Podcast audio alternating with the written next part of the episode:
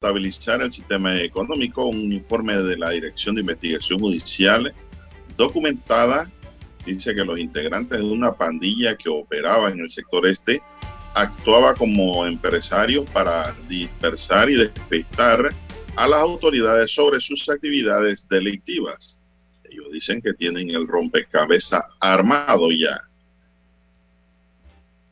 También para hoy tenemos que condenan a 10 y 7 años de prisión a tres sujetos por robo a fiscal anticorrupción y su familia en la provincia de Veraguas. Panamá reporta cuatro nuevas defunciones por COVID-19 y se detectan 3.139 casos positivos nuevos. Las filas de gente buscando hisopado es grande porque la Omicron se ha esparcido rápidamente. Partido Panameñista inicia periodo de campaña rumbo a la Convención Nacional del 23 de enero. Panamá destaca en la formación de jóvenes en materia climática. Costa Rica retoma medidas restrictivas ante el avance del Omicron.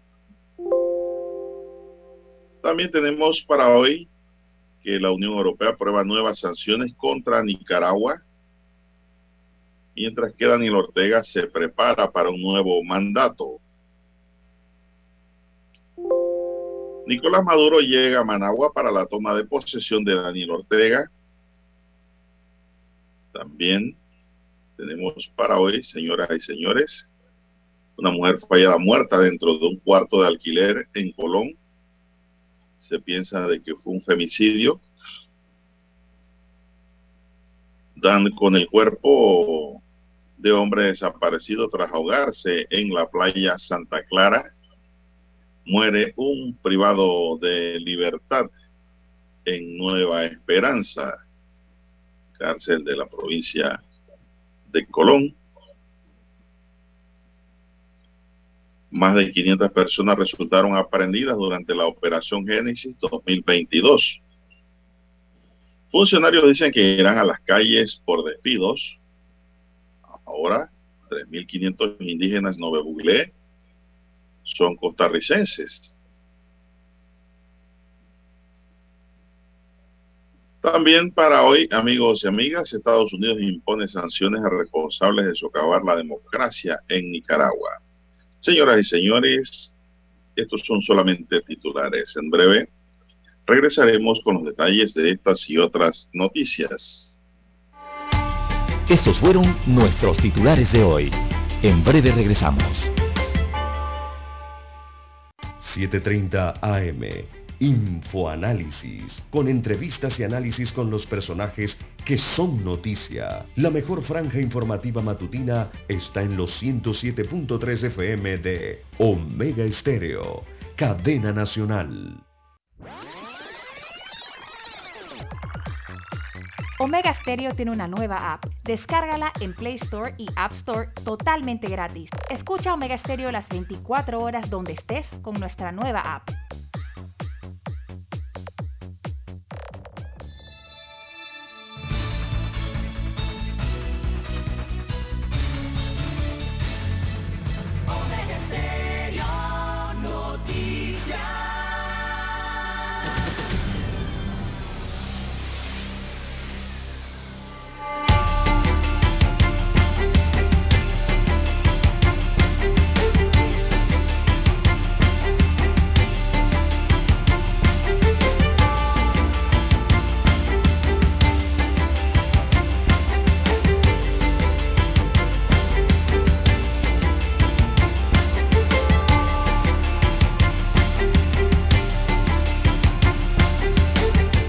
Amigos y amigas, muy buenos días. Estaba viendo el calendario, don Dani. Hoy es martes 11 de enero del año 2024, 22. Mire usted por dónde se me fue el calendario. 11 de enero del año 2022. En el tablero de controles nos acompaña don Daniel Araúz Pinto. En la mesa informativa le saludamos. César Lara. Y un servidor Juan de Dios Hernández Sanjur, amigos y amigas, gracias por su atención, gracias por esperarnos. Gracias por estar con nosotros. Tiene que cerrar un micrófono Lara ahí. Tiene un micrófono extra, el de la laptop. Bien. Iniciamos esta jornada como todos los días con fe y devoción, agradeciendo a Dios Todopoderoso por esta oportunidad que nos da poder compartir una nueva mañana y de esta forma llegar hacia sus hogares acompañarles en sus vehículos, en su puesto de trabajo, donde quiera que usted se encuentre a esta hora de la madrugada. Iniciando esta jornada, pues así, pidiéndole a Dios para todos salud, divino tesoro, seguridad y protección, sabiduría y mucha fe. Hay que renovar y redoblar la fe. Es la forma en cómo se puede activar el sistema espiritual de cada individuo pero con una fe sana en el bien, ¿verdad? Una fe positiva. Hacia allá hay que mirar. Mi línea directa de comunicación, anótela, es el WhatsApp doble seis catorce catorce cuarenta y cinco. Ahí me pueden escribir al doble seis catorce catorce cuarenta y cinco. Docencia Lara está en el Twitter. Lara, ¿cuál es su cuenta para hoy? Bien, estamos en las redes sociales, en arroba César Lara R, arroba César Lara R es mi cuenta en la red social Twitter. Ahí puede enviar sus mensajes, sus comentarios, denuncias, fotodenuncias, el reporte del tráfico temprano por la mañana. Recuerde arroba César Lara para eh, sus reportes eh, diarios eh, a esta hora de la mañana. Buenos días, don Daniel, a usted, don Juan de Dios, a todos los amigos oyentes a nivel de la República, todas sus comarcas, todas sus provincias, el área marítima, también los que están conectados en Internet, omegaestereo.com, cobertura mundial, los que están en el canal 856, televisión pagada por cable Tigo, allí llega Omega Estéreo, el canal 856 de su televisor. Y también los que ya tienen activada la aplicación de Omega Estéreo si usted aún no la tiene, bueno, puede descargarlas de Android y iOS. ¿Cómo amanece para este inicio de semana, don Juan de Dios? Bueno, muy bien, muy bien. Iniciamos esta mañana. Panamá registró en las últimas 24 horas cuatro nuevas defunciones por COVID-19 para un total de 7.469 muertes acumuladas y una letalidad de 1.4%. En el país se contabilizan 482.161 pacientes recuperados, 3.139 casos positivos nuevos para un total acumulado de 529.454. Se aplicaron además 13.851 pruebas y se mantiene un porcentaje de positividad en las últimas 24 horas de 23.0%. Los casos activos suman 39.824, sigue subiendo el número, mientras que en aislamiento domiciliario se reportan 39.465, de los cuales 39.005 se encuentran en casa y 460 ya están en hoteles. Los hospitalizados suman 359 y de ellos 319 se encuentran en sala y 40 en la unidad de cuidados intensivos que rápidamente subió de 30 a 40. Y es más. Eso es lo que hay en cuanto a los números registrados en las últimas 24 horas, don César. No sé si tienes algo más sobre este estos cuadros que adelanta el Ministerio de Salud en cuanto a lo, lo que es contagio y efectos de la COVID-19 y el Omicron como nueva variante. Bien, 23%, 23% es la positividad de las pruebas en el país. Eh, sigue aumentando, ¿verdad? Lo que se esperaba. Eh, hay un auge eh, de, la, de la cuarta ola de la pandemia en Panamá, don Juan de Dios, y eso evidentemente está aumentando la cantidad de visitas que se hacen a los centros hospitalarios del país, o por lo menos a la atención primaria de salud. ¿Verdad? Las consultas, la atención primaria de salud evidentemente han aumentado en el país en las últimas semanas, sobre todo en esta última, eh, más que el año eh, pasado. Así que, eh, don Juan de Dios, las recomendaciones siguen siendo las mismas, vacunación si la tiene a su mano, y seguir las medidas de bioseguridad, sobre todo lavado de manos y el distancia sano, distanciamiento eh, social, ese metro, esos dos metros que usted pueda mantener, bueno, eh, siga adoptando estas medidas, ¿no? Eh, no hablarle, no hablarle de frente a las personas muy cerca, o estar encima de ellas, ¿no? muy cerca. Así que, bueno, son las medidas y sigue aumentando entonces la ola de esta cuarta ola de COVID encabezada por la variante Omicron en nuestro país. Es una notable entonces comparación eh, que se hace con el resto de las semanas. Eh, sí ha aumentado eh, la atención que se ha brindado, se han brindado a los pacientes en los diferentes centros de asistencia sanitaria en el país. Bueno, por otro lado. Afortunado de esto, don Juan de Dios, a pesar de que las cifras se ven que van aumentando en las gráficas, lo afortunado mm, de los que acuden a los centros hospitalarios es que tienen poca gravedad. Eh, eso hay que decirlo, tienen poca gravedad. Eh, aunque han eh, pedido acudir a, los, a estos hospitales, entonces, si, si, si usted siente que los síntomas cambian, esos síntomas leves que está registrando la Omicron, parecidos a los de un resfriado, eh, si usted ve que esa sintomatología eh, cambia eh, y usted está, usted ha sido, ha recibido la prueba de COVID-19 y ha salido positivo, pero ve que sus síntomas cambian, por supuesto que usted debe ir inmediatamente al hospital.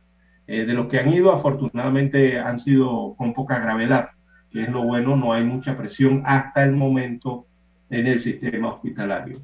Los casos van a seguir aumentando. Eso es evidente que va a pasar en las próximas semanas dentro de esta ola que sigue eh, subiendo. Bueno, cuatro defunciones es el resultado de las últimas 24 horas. El COVID sigue siendo peligroso. Usted no sabe cómo le va a dar. Hay que seguirse cuidando y pues no hay de otra que vacunarse. No hay de otra en realidad. Vamos a la pausa, don Dani, y regresamos con más.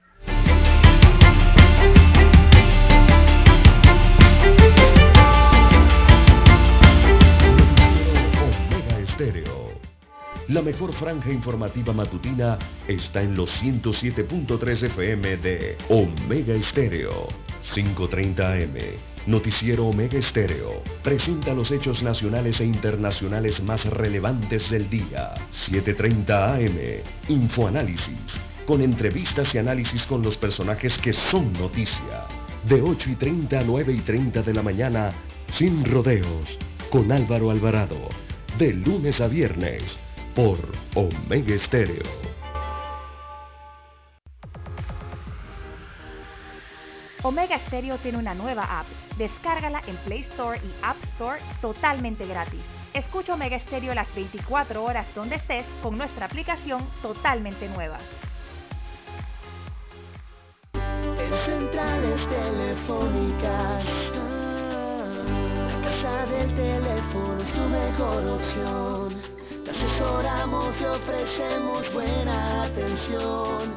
años de experiencia trabajando para ti. La casa del teléfono, ubicados en Via Brasil y lista hermosa. La casa del teléfono, líder en telecomunicaciones. La casa del teléfono, distribuidores de Panasonic. Ven a visitarnos. La casa del teléfono. 229-0465 lsdtcorp.com Distribuidor autorizado Panasonic.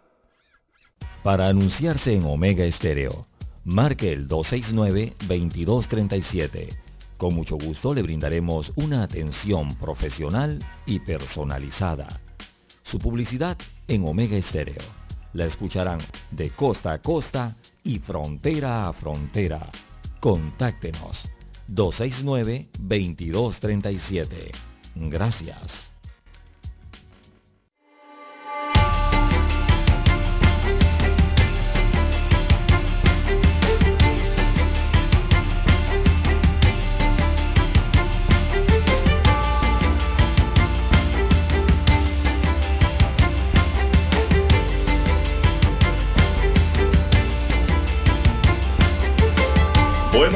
Tenemos más notas sobre este tema. 500, no, son las 5.48 minutos. ¿Verdad? 5.48. 5.48 minutos. Bueno, también se informó en Operación Panavac ayer que hoy martes 11 de enero arribará al país un nuevo embarque de vacunas pediátricas contra la COVID-19 de la casa Pfizer con 60.000 nuevas dosis para proseguir con el proceso de vacunación a niños y niñas de 5 a 11 años en todo el país. Mientras que la vacunación pediátrica reiniciará en los puntos establecidos por Panavac 19 en el Parque Omar, donde y en el Parque Omar, donde no solo se vacunarán a pequeños con enfermedades crónicas, sino además a menores desde los 5 años con discapacidad, dice aquí. Desde los 5 años a 11 años debe ser con discapacidad. En el informe preparado por el programa ampliado de inmunización mostró que se han ampliado y aplicado un total de 6, 6 millones 546.808 dosis de vacuna contra la COVID-19. De ese total, 3.134.485 se han aplicado en primera dosis. Hay mucha gente todavía con primera dosis, van atrasados. 2.826.661 con una segunda dosis, que ya se están quedando atrasados. Y 547.024 en dosis de refuerzo mientras que 8.638 en tercera dosis. El informe reporta 1.640 dosis pediátricas colocadas hasta la fecha a los niños entre 5 y 11 años. La cobertura de la población meta, que ahora es a partir de los 5 años de un 79% con primera dosis y 71.2 con segunda dosis.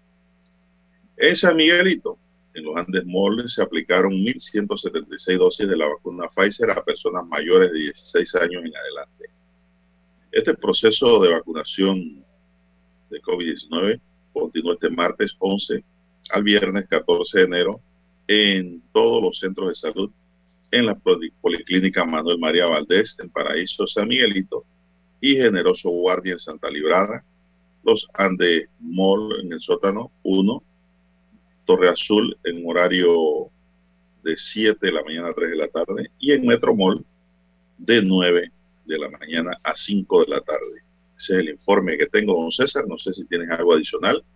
Así es, eh, son 60 mil dosis más que llegan hoy entonces para eh, proseguir con el proceso de vacunación eh, a los niños y a las niñas en las edades mencionadas de 5 a 11 años de edad en todo el país. La ocupación a nivel nacional eh, se encuentra eh, hoy en 50% y la disponibilidad en sala es del 50%. Esto me refiero a los hospitales.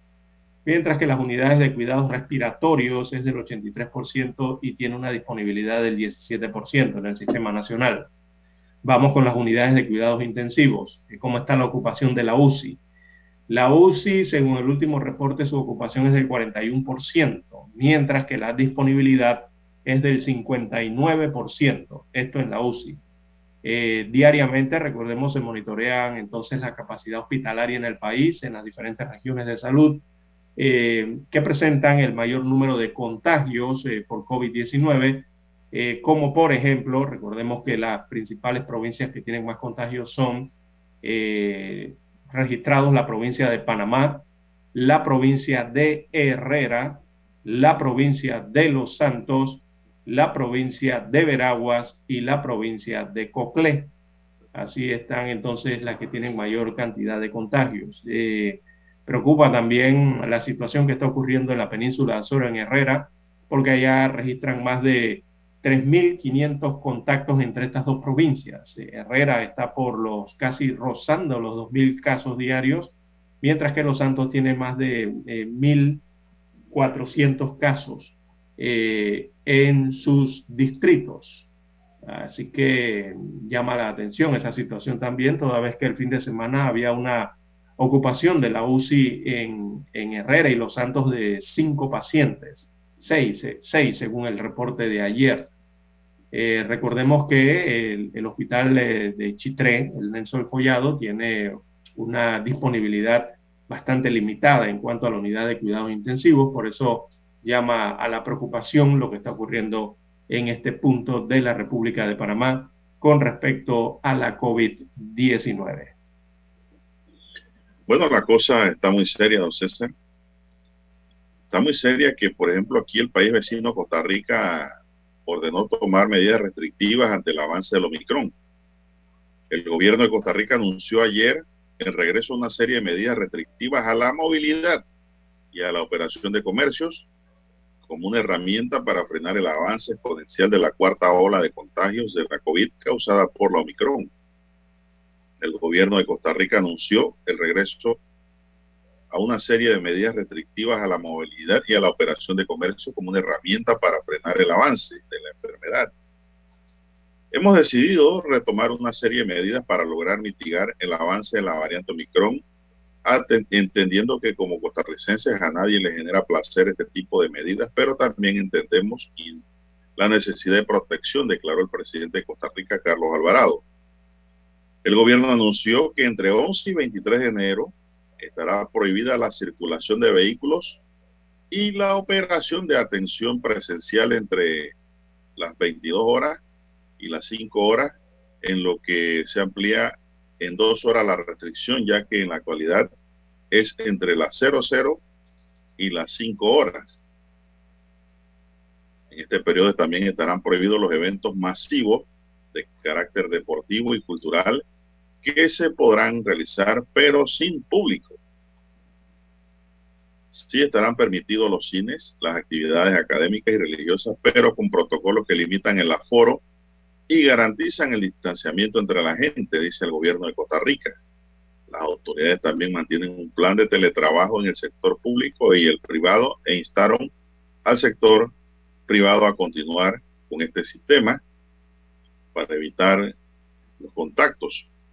Costa Rica, que detectó variantes Omicron 19, eh, el 19 de diciembre registró en los primeros siete días de enero 11.999 casos positivos de COVID. Casi lo mismo que contabilizó en noviembre y diciembre de 2021 juntos, que fue de 12.200 casos. Según las proyecciones oficiales, con el ritmo de contagio presente, esta semana el país vecino podría alcanzar los 5.000 casos nuevos diarios, algo no visto durante la pandemia.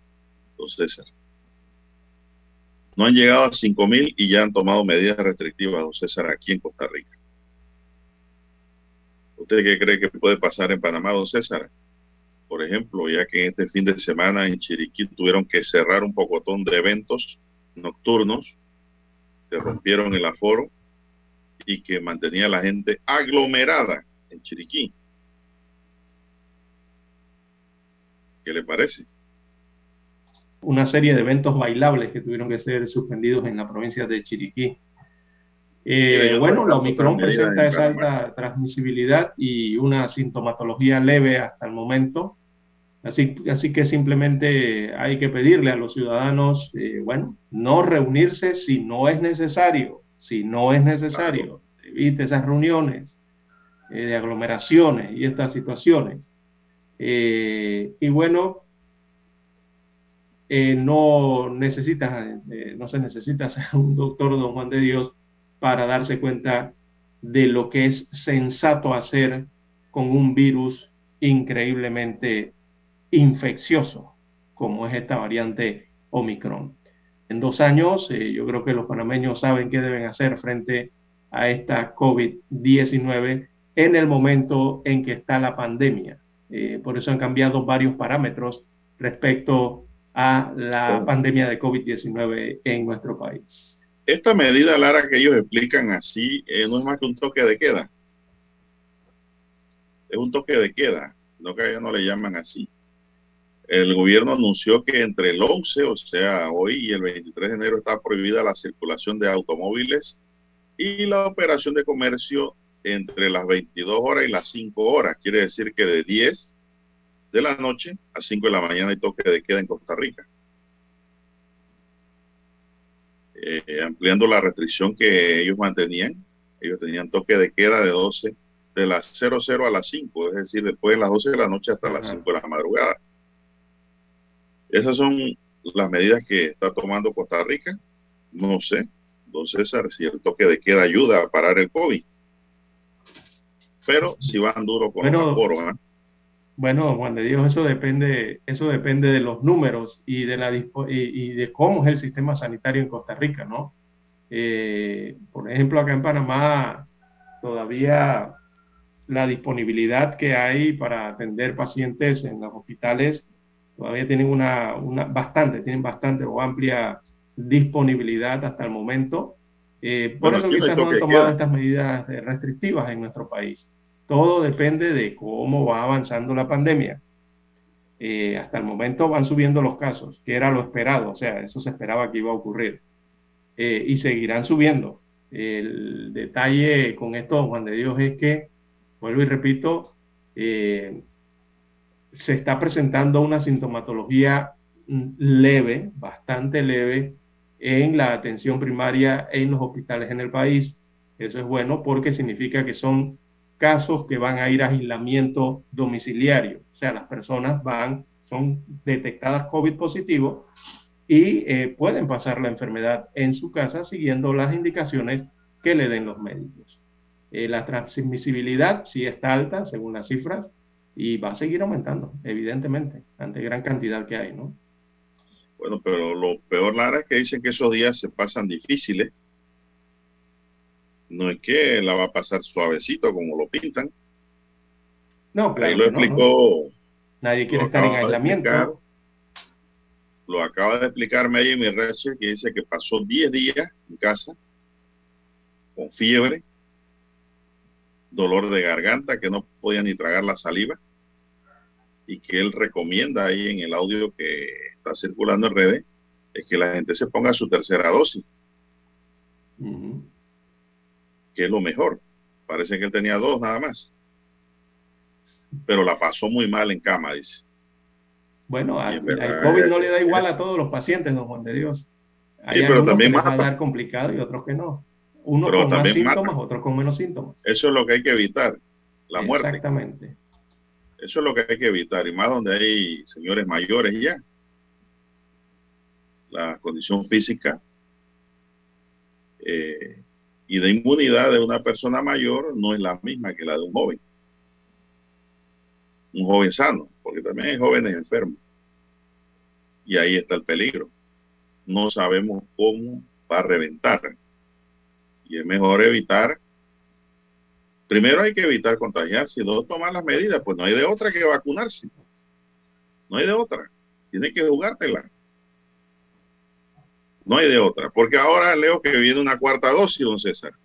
De eso vamos a hablar después de la pausa.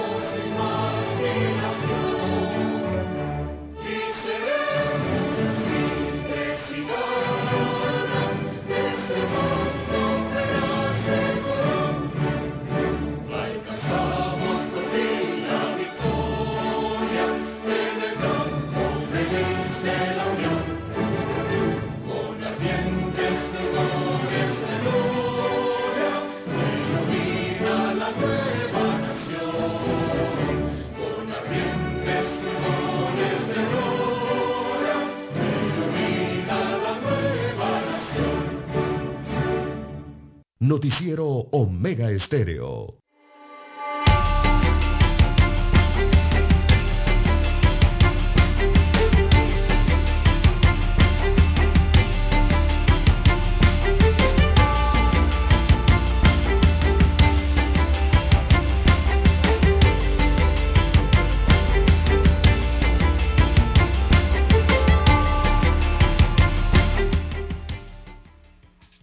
Amigos oyentes, eh, la hora 6.5, 6.5 minutos de la mañana en todo el territorio nacional. En más informaciones eh, para la mañana de hoy, tenemos que Veragua se encuentra de luto debido a una situación que se registró durante el fin de semana. Eh, cuatro ahogados en la provincia de Veraguas. Así que la comunidad eh, india en la ciudad de Santiago de Veraguas está de duelo, luego que padre, hijo y un sobrino se ahogaron cuando el domingo disfrutaban de un paseo en Playa Santa Catalina al sur de Soná. Los cuerpos de Dipak Hai eh, Suk Habai Air y Smith Kumar Dipak Pai Ahir, padre e hijo, fueron enviados a la morgue judicial de la ciudad de Santiago la noche del domingo para la necropsia de rigor.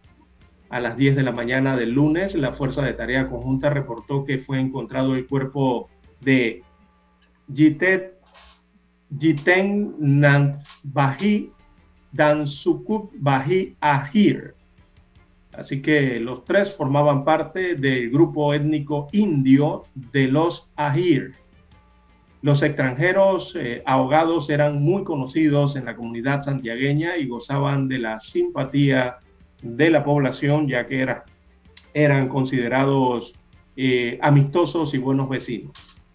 Otra muerte por inmersión también fue la de Ricardo López, quien se ahogó en la comunidad de Media Luna, esto en la Chitra de Calobre, también en la provincia de Veraguas.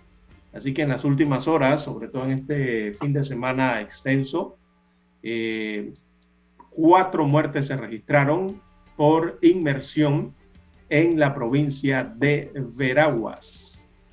Esto, bueno, y hay que sumarle la atención, sobre todo en la playa Santa Catalina, la playa del Estero.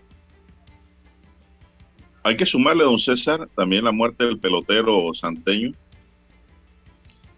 y una joven promesa de 16 años, Juan David Mendoza, que murió en el río La Villa en Los Santos. Sí, correcto. Ahogado también. También ahogado, sí. Sí, era miembro de la selección juvenil de la provincia de Los Santos. Y pues, solo Dios sabe cómo hacen las cosas, porque mire, que si ese campeonato hubiese iniciado, digo yo, el viernes, este muchacho no se hubiera ahogado. No. Porque hubiese estado concentrado para jugar. Pero recordemos que la inauguración fue suspendida debido al COVID. Y pues el muchacho se fue al río y me cuentan santeños de que por ir a salvar a una niña se ahogó. También me preguntaban, don César, el caso de Santiago, ¿cómo fue? Bueno, eh, de Santa Catalina. Sí, fue en la playa Santa Catalina, eso es al sur. Bueno, la gente, los bañistas hindúes estaban, los bañistas hindúes estaban en el agua, ¿no? Como todo mundo. De pronto una ola los agarró y los metió allá en medio del, del mar, por decirlo de esta manera, los metió en las partes profundas, en donde pues se ahogaron tres no es que ellos estaban en alguna embarcación, porque todos me han preguntado a los amigos, ¿y cómo fue eso? Bueno, lo que pasa, don César, es que la playa Santa Catalina, para los que no saben todavía, yo creo que casi todos lo saben, es la playa más violenta que tiene la República. Por eso es que es la que utilizan los surfistas para sus campeonatos. Inclusive esta playa es mucho más violenta, más dura que la playa de Pedací. Sí, correcto. Y que el Palmar y que todas estas playas que conocemos. Que todas, que todas. Allí las olas son como de Hawái 5-0. Sí, cuando eh, tiene alta, marea alta y oleaje alto, sí. Sí, señor. Ellos fueron sorprendidos por esa fuerte ola que los llevó a, las profundidades, ¿no? De, Esas son las olas que te llevan a las profundidades en cuestión de segundos. Sí, no te das cuenta. Eh, y don Juan de Dios, eh, esto, esto ocurre eh, y es lamentable, ¿no? es un hecho que, que el fuerte oleaje, que las máximas mareas, que las resacas, digo, están arrastrando a las personas en las playas pero están arrastrando a los que se dejan, don Juan de Dios, a los que no hacen caso, a los que hacen caso omiso o, no se informan antes de ir a la playa. Y no es simplemente en las playas de Veraguas que está ocurriendo esto, don Juan de Dios. Es en todo el litoral caribe y es en todo el litoral pacífico. Y por más que los hidrometeorólogos y las autoridades de seguridad civil le advierten a la población bañista a seguir las recomendaciones, les emiten los boletines cada 24 horas de cómo van a estar las playas, cómo estarán las olas, cómo estarán las mareas, ¿verdad? Cómo estará la lluvia, cómo estará el viento, todo eso se lo emiten diariamente, don Juan de Dios. A pesar de eso, eh, y a pesar de que les dicen cómo prevenir los riesgos, bueno, lo que vemos es que, no entiendo, o sea, yo eh, veo en las imágenes a niños caminando por la playa descuidados sin la debida supervisión, don Juan de Dios, a niños y a niñas. ¿Usted no lo ha notado? Digo, las autoridades le siguen recomendando prevenir esos riesgos, a no descuidar a los niños, a no introducirse al mar después de haber ingerido los alimentos, después de haber comido. No se meta al agua de la playa cuando ha bebido, eh, ha bebido, ha ingerido bebidas alcohólicas no se meta a la playa, sobre todo si está en playa, en aguas de playa.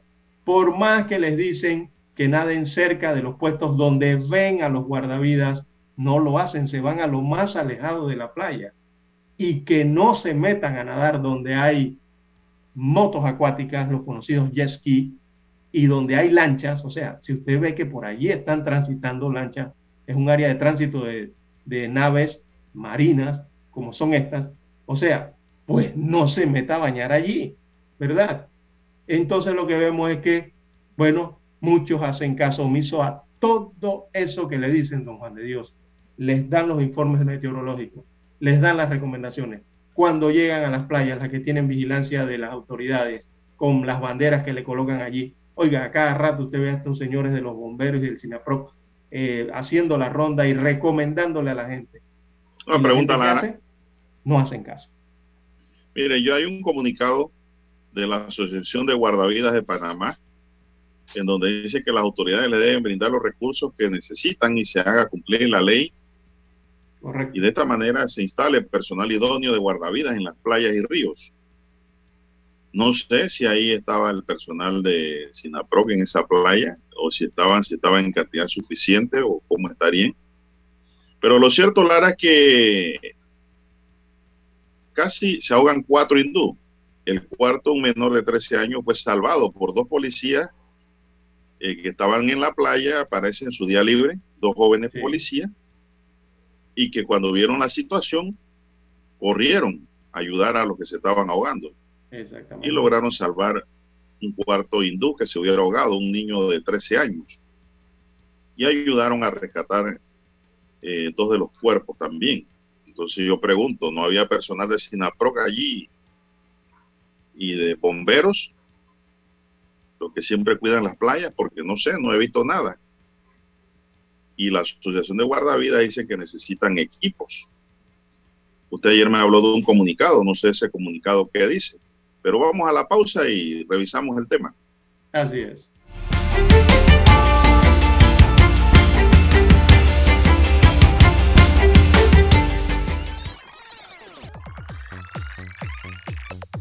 Omega Stereo tiene una nueva app. Descárgala en Play Store y App Store totalmente gratis. Escucha Omega Stereo las 24 horas donde estés con nuestra aplicación 100% renovada.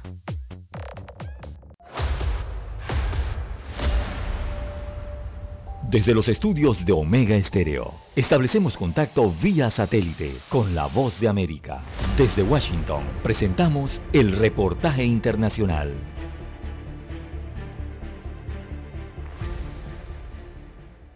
Esta semana continúa en Guatemala el juicio contra cinco expatrulleros de la Autodefensa Civil acusados de agredir sexualmente a 36 mujeres de la región Maya Achí de Rabinal Baja Verapaz durante el conflicto armado interno que se desarrolló en el país centroamericano por más de 30 años. El juicio se inició la semana anterior y en los días próximos se espera escuchar a las víctimas, testigos y peritos investigadores para que el Tribunal A de mayor riesgo determine si los hermanos Benvenuto y Bernardo Ruiz Aquino, así como los hermanos Damián, Gabriel y Francisco Cushum Alvarado, serían los responsables de delitos contra deberes de la humanidad y usurpación del Estado civil. La abogada defensora de dos de los acusados, María Teresa Martínez, aseguró que la acusación del Ministerio Público no está bien fundamentada. Esta defensa manifiesta que en su momento procesal oportuno solicitará una sentencia de carácter absolutoria a favor de mis dos defendidos. El Ministerio Público no tiene una solidez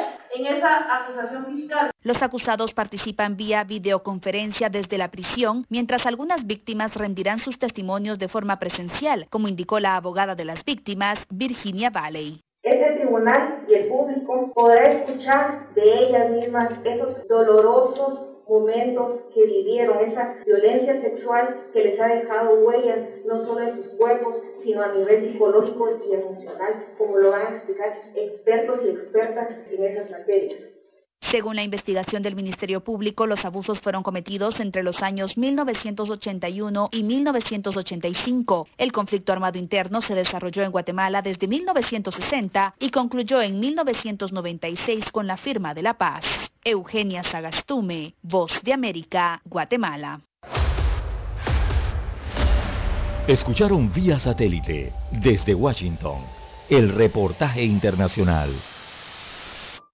La mejor franja informativa matutina está en los 107.3 FM de Omega Estéreo, 530 AM. Noticiero Omega Estéreo presenta los hechos nacionales e internacionales más relevantes del día. 730 AM. Infoanálisis, con entrevistas y análisis con los personajes que son noticia. De 8 y 30 a 9 y 30 de la mañana, sin rodeos, con Álvaro Alvarado. De lunes a viernes por Omega Estéreo.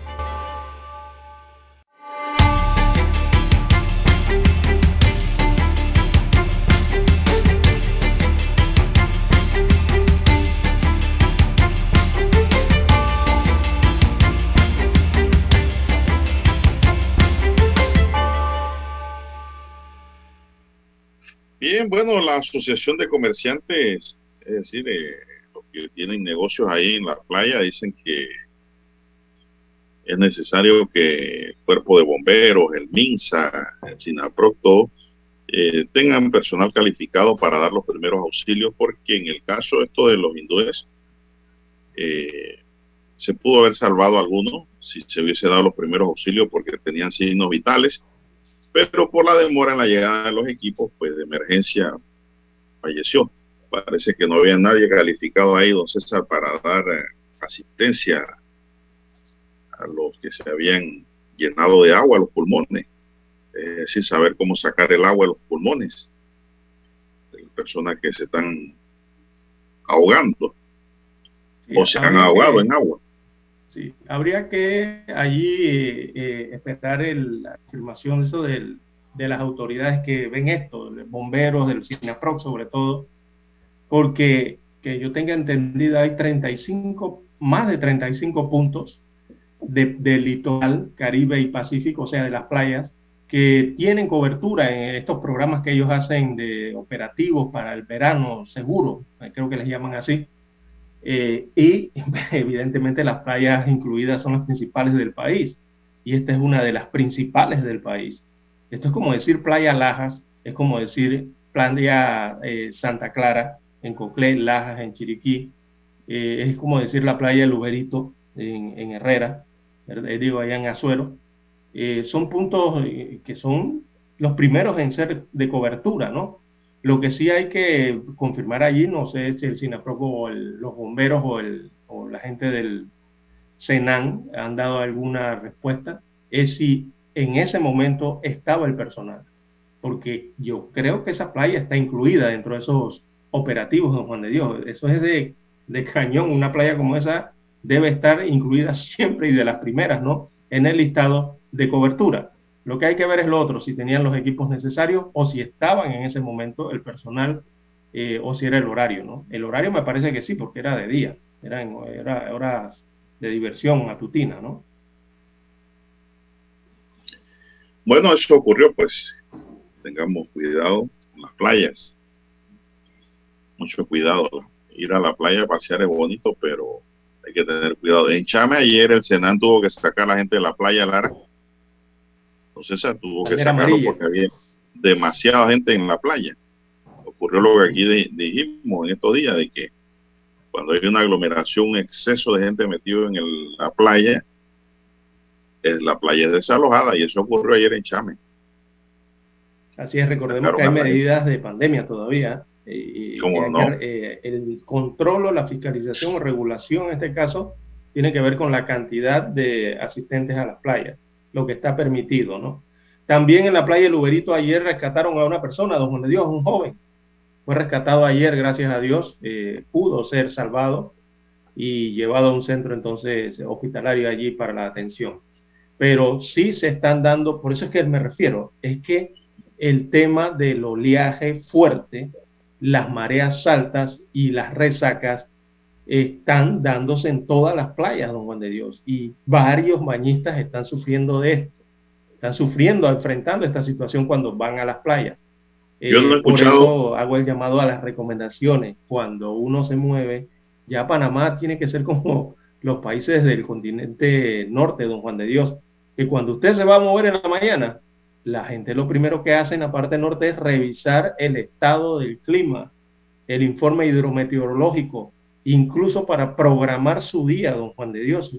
Y acá en Panamá ya prácticamente tenemos que hacer eso igualmente debido a las condiciones climáticas que de hace unos años para acá se vienen presentando en nuestras latitudes. Ya no es como antes, y ahora hay viento más fuerte, hay cambios constantes en las condiciones, eh, prácticamente de la nada cambian las condiciones eh, y vemos estos oleajes, estos frentes fríos, tantas condiciones que se presentan ahora para el área o la región donde se ubica nuestro país, que hay que estar pendientes del informe hidrometeorológico todos los días, don Juan de Dios. Bueno, don César, eh, la verdad es que no he escuchado en Panamá un solo verano en donde no haya gente ahogada que te digan, el verano transcurrió con cero ahogados. Todas las semanas. Y estamos empezando el verano, imagínense. Ok, son las 6:23 minutos. En otro tema, más de 70 mil funcionarios han sido destituidos en la actual administración gubernamental de Cortizo, lo que ha encendido las alarmas en la Federación Nacional de Servidores Públicos. El gremio asegura que los despidos se han dado hasta en mujeres que tienen fuero maternal. Según el dirigente Enrique Montenegro, de los 70 mil despidos, unos 20 mil ocurrieron en plena crisis por la pandemia, por lo que este mes realizarán acciones de protesta por este acto y para que les paguen también los incentivos de la prima de antigüedad, que no lo están pagando. Por esta mm. situación, los funcionarios no solo han elevado la voz, sino también organizaciones de trabajadores presentaron una queja formal ante la Organización Internacional del Trabajo, OIT, en noviembre de 2021, para el cese de acciones que han calificado como destituciones injustificadas. El consultor económico René Quevedo afirmó que para analizar los incrementos de la planilla estatal hay que poner en contexto el impacto laboral de la pandemia asumido enteramente por el sector privado es decir, que tres de cada cuatro empleos formales del sector privado desaparecieron o fueron suspendidos. En el 2021 el sector privado recuperó 156 mil empleos perdidos, 43% en el 2020. Vamos a ver, dice la FENACEP que van a hacer protestas por estos despidos, que ya suman 70 mil, según el cuadro que ellos llevan. Entonces, son las 6.24 minutos, 6.24 minutos, digamos. Bueno, es importante también, don Juan de Dios, a esta hora de la mañana, recordarle a los amigos de la provincia de Panamá Oeste, a la población de Panamá Oeste, que hoy no van a tener agua potable. Recordemos que en Panamá Oeste se van a estar realizando trabajos de la línea 3 del metro. Eh, la empresa CUSA va a realizar unos trabajos y esto va a afectar el suministro de agua potable eh, para el día de hoy. El horario en que va a ser suspendida eh, el servicio de agua potable será desde las 7 de la mañana hasta las 7 de la noche eh, en sectores de Panamá Oeste. Así que el IDAN eh, comunicaba el día de ayer a los usuarios que van a estar afectados por la falta del vital líquido. Y estos usuarios son del corregimiento de Burunga, Cáceres, la Arboleda de Cáceres, Villa El Pinar, El Carrizal, Reparto Altos de Cáceres, Plaza Paseo de Arraiján, Río Cáceres, Cerro Silvestre, La Estancia y áreas aledañas eh, son los que van a estar, no van a tener suministro de agua potable, ya que será suspendido desde las 7 eh, de la mañana hasta las 7 de la noche ya que lo que van a realizar eh, los constructores allí de la línea 3 eh, del metro van a hacer unos trabajos de interconexión temporal entre la tubería de conducción de 16 pulgadas existente y la nueva reubicación en la zona 7 de Burunga. Esto es parte del proyecto de la línea 3 del metro. Así que a los amigos oyentes en Chorrera, por estos trabajos, eh, de reubicación de línea, eh, se, va a estar afectando entonces el suministro de agua potable para el día de hoy entre las 7 de la mañana y las 7 de la noche. Así que ya lo saben los que residen en estos sectores. Ya lo saben, pues. Oiga, don César, usted sabe que allá en Veraguas eh, tres delincuentes trataron de robarle a un fiscal, o le robaron, mejor dicho, le robaron a él y a su familia la policía los capturó en menos de 24 horas y en menos de 24 horas quedaron pagando cana. La información nos dice que los tres individuos implicados en el robo a un fiscal anticorrupción fueron llevados a audiencia en donde llegaron a un acuerdo de pena. Jesús Enrique Caballero Cuevas, Kenneth Alberto Camarena y Leoncio Abel Batista fueron aprendidos el domingo en diligencias de allanamiento de la policía tras haber cometido el robo en horas de la madrugada ese mismo día. Se conoció que Caballero, quien mantenía antecedentes penales, llegó a un acuerdo de pena de 10 años de prisión. Mire usted, don César, de un día para otro quedar 10 años guardado. Mientras que Camarena y Batista fueron condenados a la pena de 7 años de prisión también. Allí no hay trabajo comunitario, don César. Ahí van a pagar la pena de prisión. Los pillos se introdujeron a la casa del fiscal ubicada en Playa Arrimadero, en el distrito de Soná, en Veraguas. Allí se mantenía el fiscal con otros cuatro miembros de su familia reunidos cuando pues, los sorprendieron. Los amenazaron con armas de fuego y arma blanca y los despojaron de sus pertenencias, entre estos cuatro mil dólares en efectivo, don César. Se llevaron los maleantes. Cuatro mil dólares en efectivo. ¿Usted estaría con cuatro mil dólares en efectivo en su casa, Lara? Eh, ¿Con cuatro mil dólares? sí. ¿En efectivo en, la casa? Sí, ¿por qué no? ¿Cuatro mil dólares? ¿Con cuatro mil dólares? Sí. ¿En su cartera? no es nada. ¿En su cartera? Ah, ¿usted dijo en casa o en cartera? Bueno, en su cartera, en su casa. En mi casa sí. Bueno, ya saben, pues. Clara tiene más de 4 mil dólares en su casa. Usted no ha acumulado más de mil dólares en su casa, debajo del colchón de la No, no, no, no, no, no, no, En esta época ah, hay, que trabajar, hay que trabajar con los bancos. Con César. En esta época, bueno, lo que pasa es que a nosotros los veragüenses, cuando estamos en nuestras provincias, nos gusta tener la cartera soplada. Eso sí es verdad. es un defecto de nosotros los veragüenses nos gusta andar cuando estamos en nuestra provincia con la cartera llena. Ya cuando no estamos en nuestra provincia tomamos las medidas pertinentes de seguridad. Aquí le robaron al fiscal y su familia cuatro mil dólares que cargaban encima, además de las otras pertenencias. Pero afortunadamente la policía hizo un trabajo efectivo y los capturaron. para la Chirola. Así Lo sacaron de circulación. Vamos a la pausa, pues, Dani. Hay que hacer la Vamos pausa. a escuchar el periódico. Infoanálisis. De lunes a viernes, de 7 y 30 a 8 y 30 de la mañana por los 107.3 FM de Omega Estéreo. Con Guillermo Antonio Adames, Rubén Darío Murgas y Milton Enríquez. Infoanálisis. El programa para gente inteligente como usted.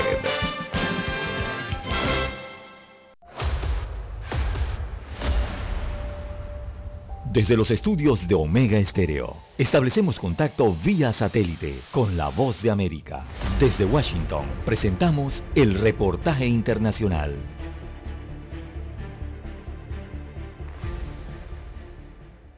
Los estadounidenses esperan que el primer mes del año pueda marcar un proceso más ágil de recuperación de la economía, aunque la primera semana mostró que las dificultades pueden persistir debido a las tormentas invernales y el avance de la variante Omicron. El informe sobre empleo emitido por el Departamento de Trabajo de Estados Unidos la semana pasada y que corresponde a diciembre de 2021 reveló que los puestos de trabajo aumentaron menos de lo previsto en diciembre en medio de una escasez de trabajadores y ganancias laborables que podrían seguir siendo moderadas a corto plazo. Los datos del informe de noviembre fueron revisados al alza para mostrar que las nóminas avanzaron en 249 mil puestos en vez de 210 mil comunicados antes y los trabajos no agrícolas aumentaron en 199 mil puestos de trabajo en diciembre. También se experimentó una mejoría leve en la tasa de desempleo que bajó el 3,9% en diciembre desde el 4,2% de noviembre, lo que subraya el ajuste de las condiciones del mercado laboral. Sin embargo, el informe sí muestra una economía que cerró en 2021 con una nota alta, aunque la salud pública no mejoró tanto como esperaban las autoridades. Se esperaba que esa cifra continúe a ese nivel para el mes de enero. El aumento del empleo por debajo de las expectativas en diciembre refleja probablemente la escasez de mano de obra, así como anomalías con el llamado ajuste estacional utilizado por el gobierno para eliminar las fluctuaciones estacionales de los datos. El gobierno dijo la semana pasada que había más de 10 millones de vacantes laborables a fines de noviembre. A principios del otoño hubo indicios de que algunos desempleados estaban volviendo al mercado laboral tras el fin de prestaciones financiadas por el gobierno, pero la reincorporación podría verse frenada por el aumento de los casos de la variante Omicron. John F. Burnett, Voz de América, Washington. Escucharon vía satélite desde Washington el reportaje internacional. Omega Estéreo, 24 horas en FM Estéreo.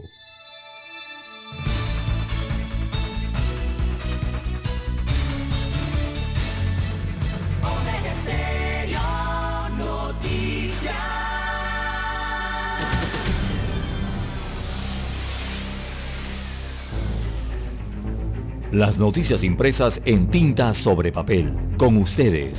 Escuchando el periódico. Los titulares de las primeras planas de los diarios estándares de circulación en Panamá.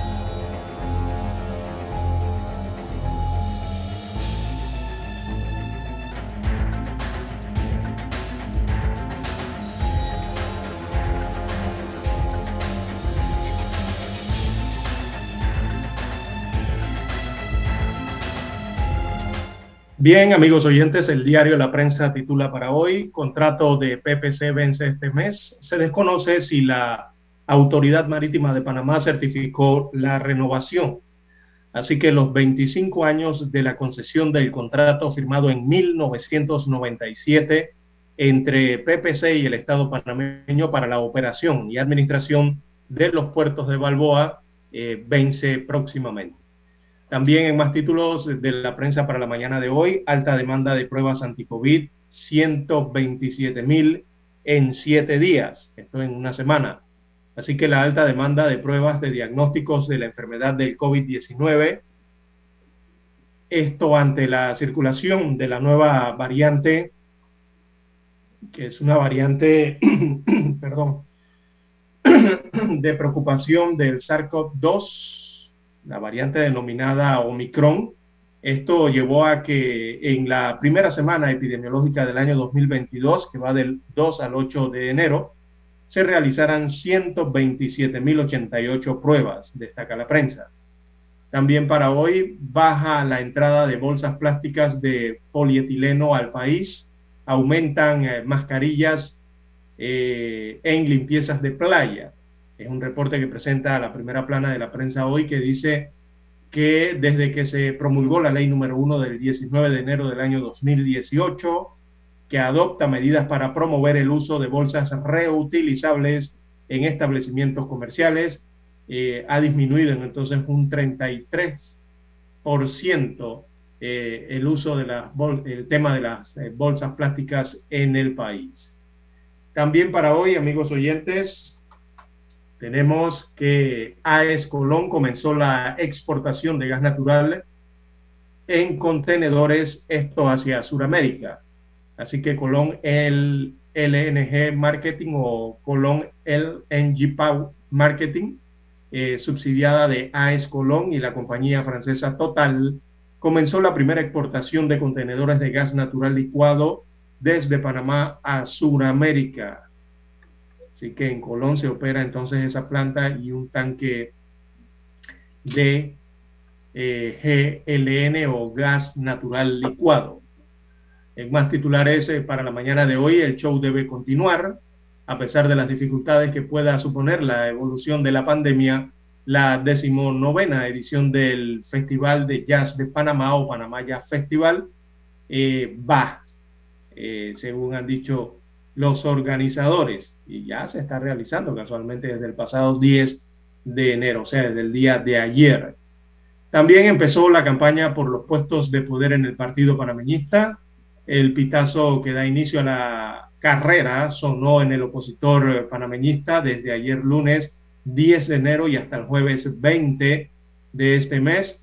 Es el periodo de campaña interna rumbo al torneo para escoger las autoridades de ese colectivo político. También envían a, sala penal recursos contra fallo absolutorio a favor de Martinelli. Eh, se trata de la oficina judicial del sistema penal acusatorio del primer distrito judicial. Eh, envió a la sala penal de la Corte Suprema de Justicia los recursos de casación y la advertencia de inconstitucionalidad eh, que fueron interpuestos en este, en este caso eh, contra la decisión del Tribunal de Juicio de absolver al ex presidente. También negociación con Minera Panamá se retomaría en enero, tras las últimas reuniones plenarias realizadas, la última que se realizó el 24 de noviembre del año pasado, la comisión negociadora nombrada por el presidente constitucional del país y el equipo de Minera Panamá se prestan a regresar a, los próximos días precisamente a la mesa de negociación. También Tocumen SA o el Aeropuerto Internacional de Tocumen está entre los aeropuertos con más tráfico en los últimos meses y esto a nivel mundial. Así que el aumento de vuelos intrarregionales, en especial desde Estados Unidos de América hacia el Caribe, Centroamérica y Sudamérica, permitió que el Aeropuerto Internacional de Tocumen se colocara entre las 10 terminales aéreas con más tráfico internacional. Eh, Tocumen se ubica en la séptima posición. Es el único país latinoamericano o el aeropuerto del único país latinoamericano que aparece en este ranking mundial. El resto son aeropuertos europeos, de Asia o de los Estados Unidos de América. Así que muy bien por la terminal aérea de Tocumen. Bien, amigos oyentes, el Fondo Monetario Internacional pide prepararse para tiempos difíciles. Es la información internacional que maneja la prensa respecto al costo de la vida. Así que las economías emergentes deben prepararse para posibles tiempos difíciles cuando la Reserva Federal estadounidense suba sus tasas de interés, un contexto al que se suma la desaceleración económica. Bueno, y como ya es conocido, entonces el MINSA presenta su reporte eh, epidemiológico, de cuatro decesos por COVID-19 y 3.139 nuevos contagios, es lo que arroja el informe de las últimas 24 horas. Bien, amigos oyentes, estos son los principales titulares que tienen portada el diario La Prensa. Pasamos ahora a revisar los que tienen primera plana la estrella de Panamá. Adelante, don La estrella de Panamá para hoy nos dice, empresa criminal buscaba desestabilizar el sistema económico. Según la DIJ, un informe de la Dirección de Investigación Judicial documenta que los integrantes de una pandilla que operaba en el sector este actuaba como empresarios para despistar a las autoridades sobre sus actividades delictivas. Otro titular nos dice hoy la estrella, la familia de Jakovic denuncia la tortura hacia el tenista, así lo aseguró la madre durante una rueda de prensa en Belgrado para analizar la sentencia judicial de este lunes que autorizó al deportista a quedarse en Australia. Los bancos islámicos de Marruecos muestran atonía pese a la alta demanda. Proyecto de protección a la niñez y adolescencia cerca de convertirse en ley. El proyecto de ley establece el reordenamiento de las instituciones competentes para garantizar el ejercicio y disfrute de los derechos de la niñez y la adolescencia. Dice Maritere Lee, tenemos un estrés postraumático por la pandemia. Bueno, pero es que tampoco entiendo por qué va a ser postraumático si no hemos pasado la pandemia. Estamos en, como quien dice, en pleno vuelo. Estamos en alta mar en la pandemia ahora mismo. No ha pasado el momento no han declarado endemia. Allá, después viene el estrés postraumático, cuando eso lo pasemos. Condenan a 10 y 7 años de prisión a tres sujetos por robo a fiscal anticorrupción y su familia. Panamá reporta cuatro nuevas defunciones por COVID-19. Se detectan 3.139 casos positivos nuevos registrados. Partido Panameñista inicia periodo de campaña rumbo a la Convención Nacional del 23 de enero. Panamá destaca en la formación de jóvenes en materia climática.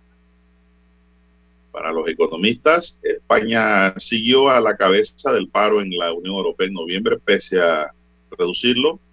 Costa Rica retoma medidas restrictivas ante el avance de Omicron.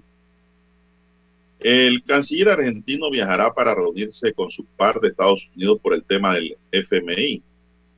La Unión Europea aprueba nuevas sanciones contra Nicaragua. Los casos de COVID descienden en la Premier por segunda semana consecutiva. Entre el lunes 3 de enero y el domingo 9 de enero se realizaron 12.973 test a futbolistas y trabajadores de los clubes de los 72 dieron positivo. También tenemos que Nicolás Maduro llega a Managua para la toma de posesión de Daniel Ortega. Cuba e Irán buscan estrechar lazos en el área de médico-farmacéutica.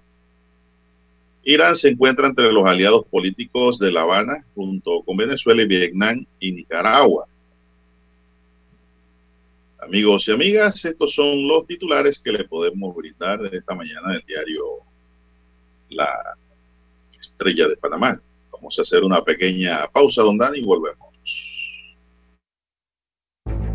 Hasta aquí, escuchando el periódico. Las noticias de primera plana, impresas en tinta sobre papel.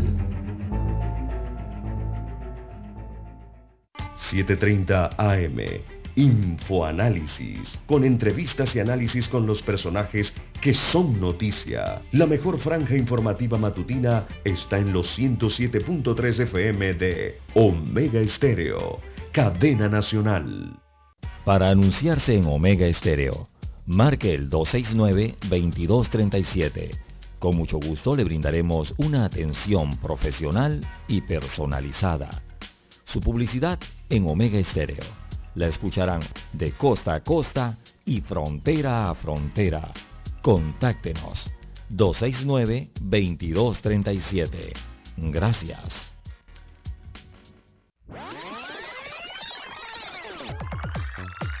Omega Stereo tiene una nueva app. Descárgala en Play Store y App Store totalmente gratis. Escucha Omega Stereo las 24 horas donde estés con nuestra nueva app.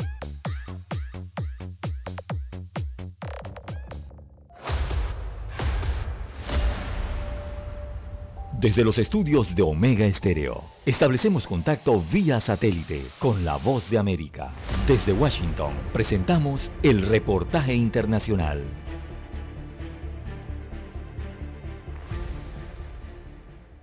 Con el fin de contener la migración hacia Estados Unidos. A partir del próximo 21 de enero, las personas de nacionalidad venezolana que pretendan viajar a México en la calidad de visitantes sin permiso para realizar actividades remuneradas deberán tramitar una visa.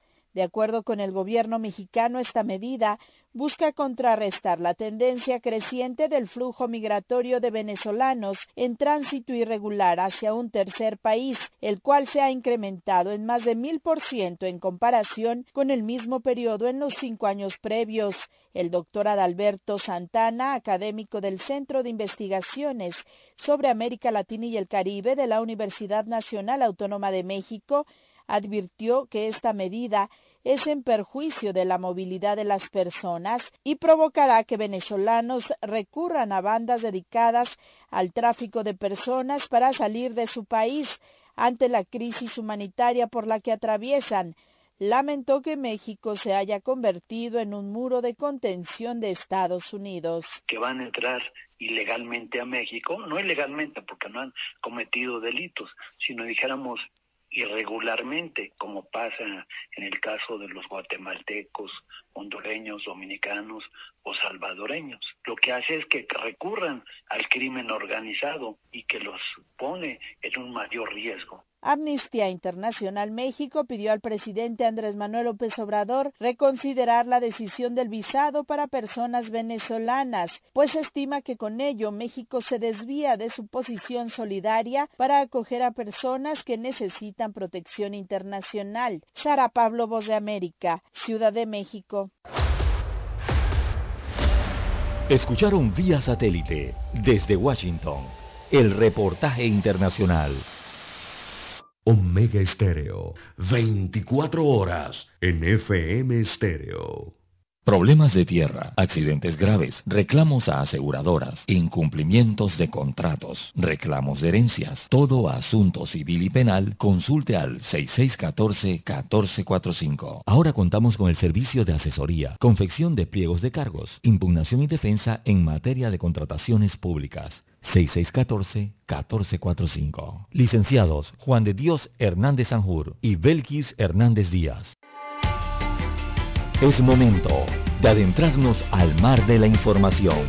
Este es el resultado de nuestra navegación por las noticias internacionales más importantes en este momento.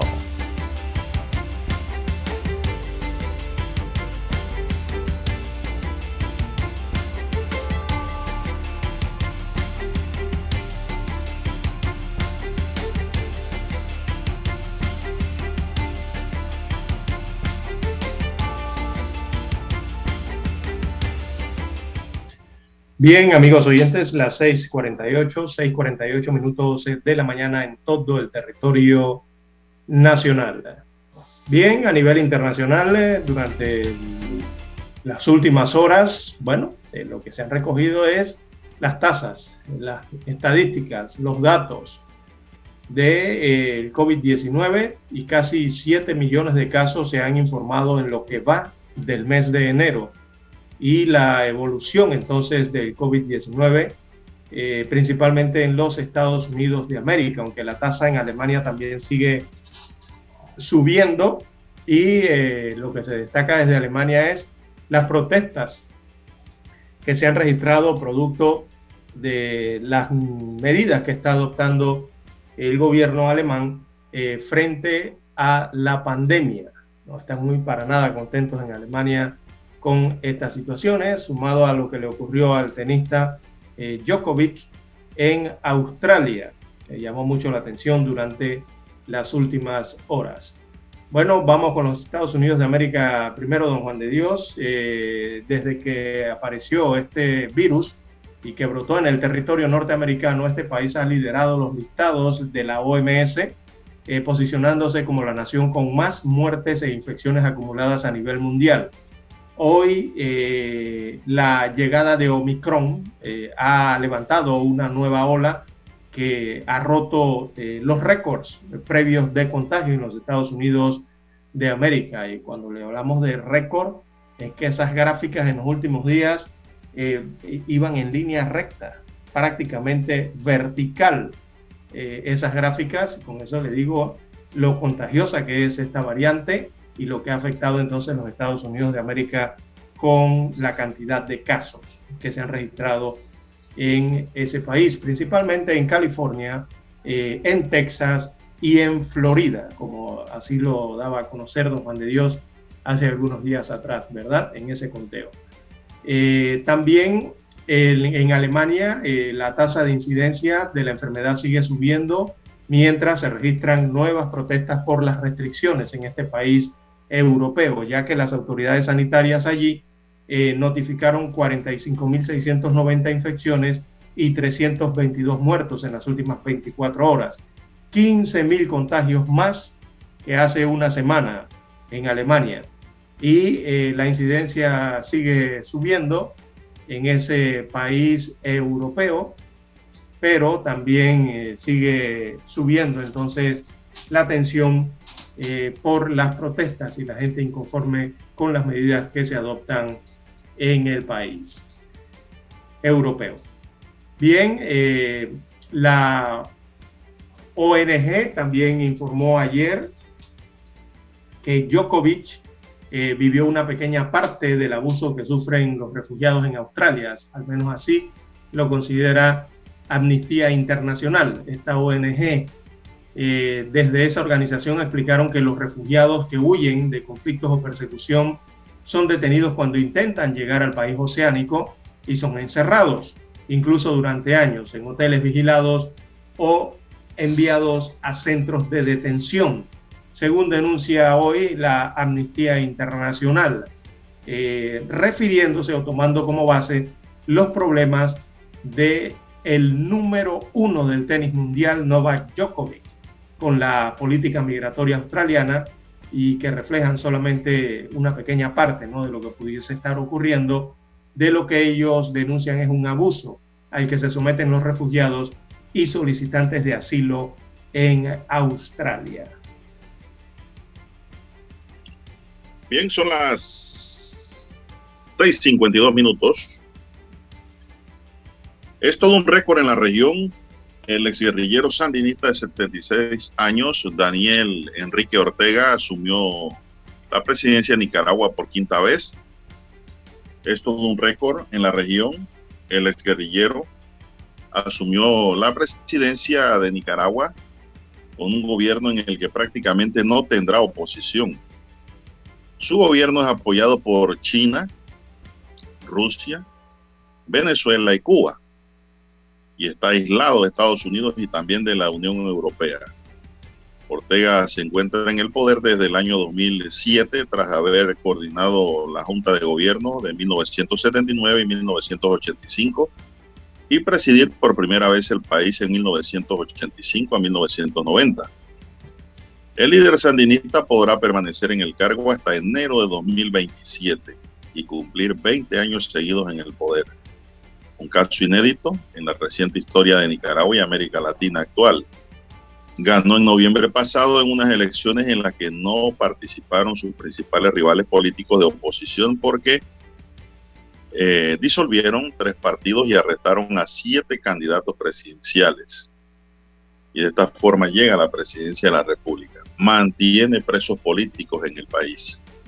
Algo no visto, pero que existe en Nicaragua. Eso ocurrió. Juan de Dios. Eh, asume Daniel Ortega entonces otro mandato más, pero lo asume en medio de restricciones, ya que la Unión Europea y los Estados Unidos de América eh, eh, ya están aplicando sanciones económicas, otras adicionales, contra funcionarios del régimen de Daniel Ortega.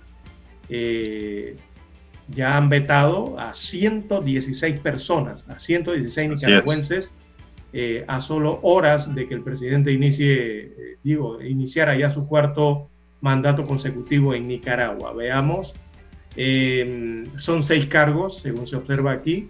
Las sanciones económicas entonces son contra seis cargos del gobierno de Nicaragua, Una de ellas es para, la sanción es para Rosa Adelina Barahona. Ella es la ministra de Defensa nicaragüense. Va a estar afectada por esas sanciones eh, que se imponen en coordinación con la Unión Europea. También se aprobó nuevas sanciones contra los dos hijos de Daniel Ortega y contra otras cinco personas cercanas al gobierno del presidente que asume eh, funciones, o sea, sigue en continuidad. Eh, y bueno, el Departamento de Tesoro señaló que los sanciona por actos estatales de violencia contra la oposición política y las manifestaciones. Recordemos esa del 2018 y algunas recientes, ¿no? Así que son varios eh, los cargos que van a estar afectados entonces por estas sanciones que ya suman 116 en total, además de la ministra de Defensa, también el general de brigada Bayardo de Jesús Pulido Ortiz eh, ha sido sancionado y el jefe del Estado Mayor del Ejército de Nicaragua, Bayardo Ramón Rodríguez Ruiz, también eh, está sancionado ¿no? por eh, los Estados Unidos y la Unión Europea. Así que crecen las sanciones económicas contra los funcionarios del régimen de Daniel Ortega. Bueno, en otro tema, don César, los sacerdotes no vacunados no podrán dar la comunión en la diócesis de Teano Calvi, Caserta Sur de Italia, según ha establecido su obispo, que también ha limitado las actividades de las parroquias debido a la rápida difusión de la variante Omicron. Una circular emitida por el obispo Giacomo Ciruli prohíbe la distribución de la Eucaristía por parte de sacerdotes, diáconos, religiosos y laicos no vacunados y dispone la suspensión a partir de este domingo que transcurrió hasta nueva comunicación de toda actividad pastoral, catequista y formativa presencial, informaron los medios locales. Durante la celebración, las hostias sobre el altar deben mantenerse estrictamente cubiertas en los vasos sagrados previstos, señala la directiva, en la que el obispo recuerda las palabras del Papa Francisco asegurando que vacunarse con dosis autorizada por las autoridades competentes es un acto de amor. El obispo de Teano Cavi se suma así al de Salerno Sur, Andrea Velandi, que hace unos días emitió una circular similar en la que invitaba a los sacerdotes a observar escrupulosamente las medidas de higiene y prohibía a los curas antivacunas dar la comunión. Mire, Lara, hay, hay curas antivacunas allá. Italia alcanzó su récord de contagio de COVID este jueves cuando comunicó 220 mil nuevas infecciones con la de los casos totales en el país que superan los 7 millones desde febrero de 2020 y los muertos se acercan a los 139 mil personas en Italia, país históricamente afectado por este virus. En cuanto bueno, cerquita número. de Italia, don Juan de Dios, Francia, en Francia, eh, bueno, parece que la advertencia del presidente Macron eh, a los no vacunados en Francia ha dado resultados, porque ha subido la tasa de inmunización en los últimos días en Francia. Eh, están sorprendidas incluso las autoridades sanitarias de Francia por estas cifras que revelan desde el país galo. Eh, recientemente recordemos que tanto el presidente de Francia como Boris Johnson, el primer ministro de Gran Bretaña, eh, le hablaron fuerte y claro y directo a los antivacunas. Ah, y bueno, las advertencias parece que han surtido su efecto, don Juan de Dios. Y hablando de presidentes, y mandatarios. Eh, bueno, Manuel López Obrador le dio COVID de nuevo, don Juan de Dios, al presidente de México. Actualmente eh, dio positivo al COVID, eh, se contagió de la enfermedad por segunda vez, según el informe desde la Casa Presidencial de México. Él se mantiene con síntomas leves y está aislado, el presidente azteca. También, eh, bueno, esta no es presidente, pero sí una figura política internacional importante, Keiko Fujimori. ¿Se acuerda de Keiko Fujimori? Bueno, allá en Perú, ella ha dado positivo a la COVID-19 también. Eh, según informa, dice que los malestares son mínimos y que procederá a cumplir con el aislamiento, según emite un comunicado. Así que Keiko Fujimori también tiene COVID. Y ya para cerrar, don Juan de Dios, eh, el lamentable informe entonces de lo ocurrido en Brasil, eh, una lástima, ¿verdad? Del derrumbe en Brasil, la cifra de muertos se eleva a 10, es lo que han contabilizado hasta el momento, y los equipos de rescate continúan con la búsqueda de personas desaparecidas. Eh, recordemos esa, esa roca que se deslizó y cayó sobre algunas embarcaciones turísticas y que lastimosamente ha provocado la muerte de 10 personas y todavía hay, todavía hay varios desaparecidos. Bien, hay que hacer eh, la pausa, las 7 en punto de la mañana. Hacemos la conexión con Washington. Esta es la hora. 7 AM. 7 horas. Omega Estéreo 40 años con usted en todo momento.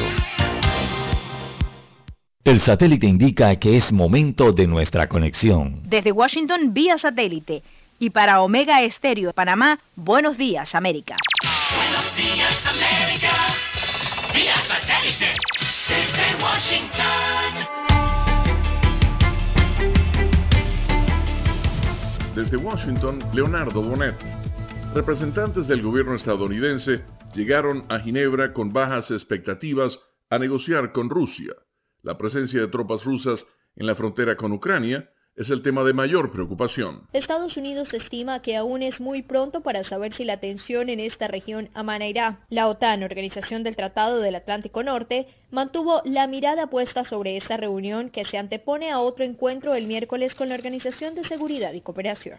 Lo que esperamos es que podamos acordar un camino a seguir en una serie de reuniones, un proceso. Así que no es realista esperar que cuando hayamos terminado esta semana, las reuniones que ya están programadas, los problemas se resolverán. Laura En Ecuador, legisladores se preparan para entregar pruebas de un supuesto entramado de corrupción y lavado de activos que habría encabezado Alex Saab en varios países latinoamericanos. En 125 páginas se detallan los hallazgos en la ejecución del Sistema Unitario de Compensación Regional de Pago Sucre, adoptado en 2008 por los países integrantes de la Alianza Bolivariana de los Pueblos de Nuestra América ALBA, que buscaba facilitar el comercio exterior principalmente ante el déficit de dólares en Venezuela. El documento cuestiona las exportaciones de la empresa Fondo Global de Construcción, Foglocons, relacionada con los empresarios Alex Saab y Álvaro Pulido, investigados por la justicia de Estados Unidos.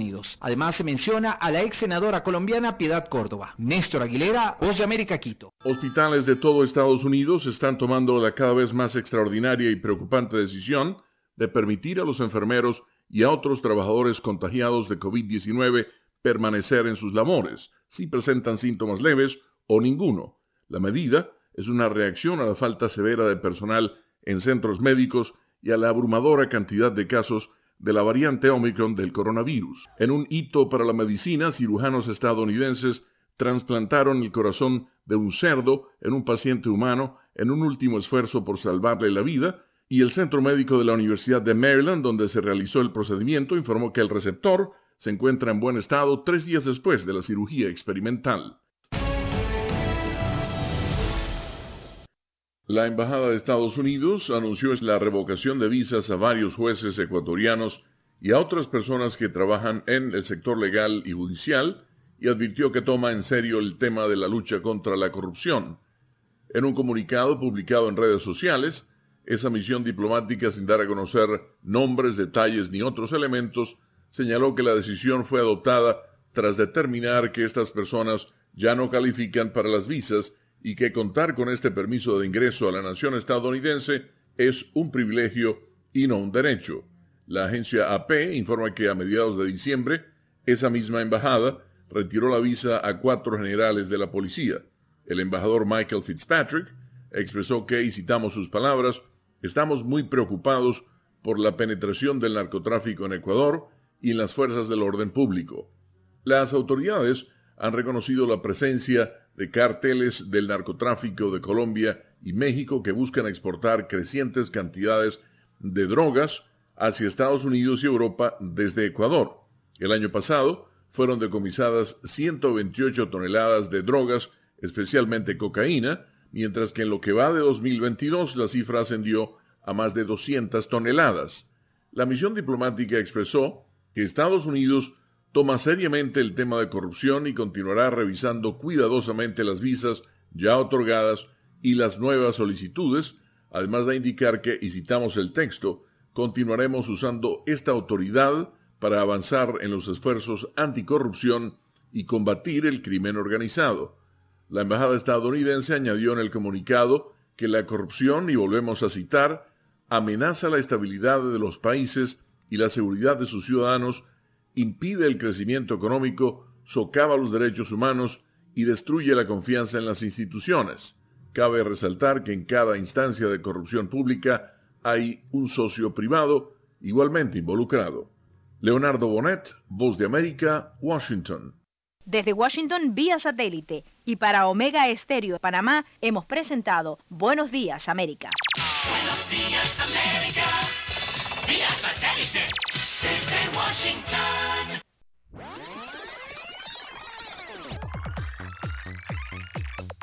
Omega Stereo tiene una nueva app. Descárgala en Play Store y App Store totalmente gratis. Escucha Omega Stereo las 24 horas donde estés con nuestra aplicación 100% renovada.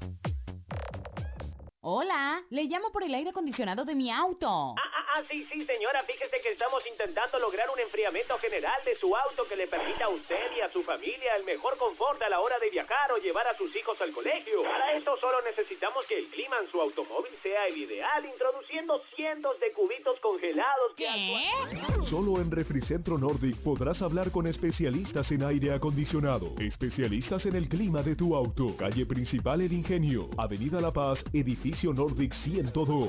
Consultas al teléfono 393-2244. Noticiero Omega Estéreo.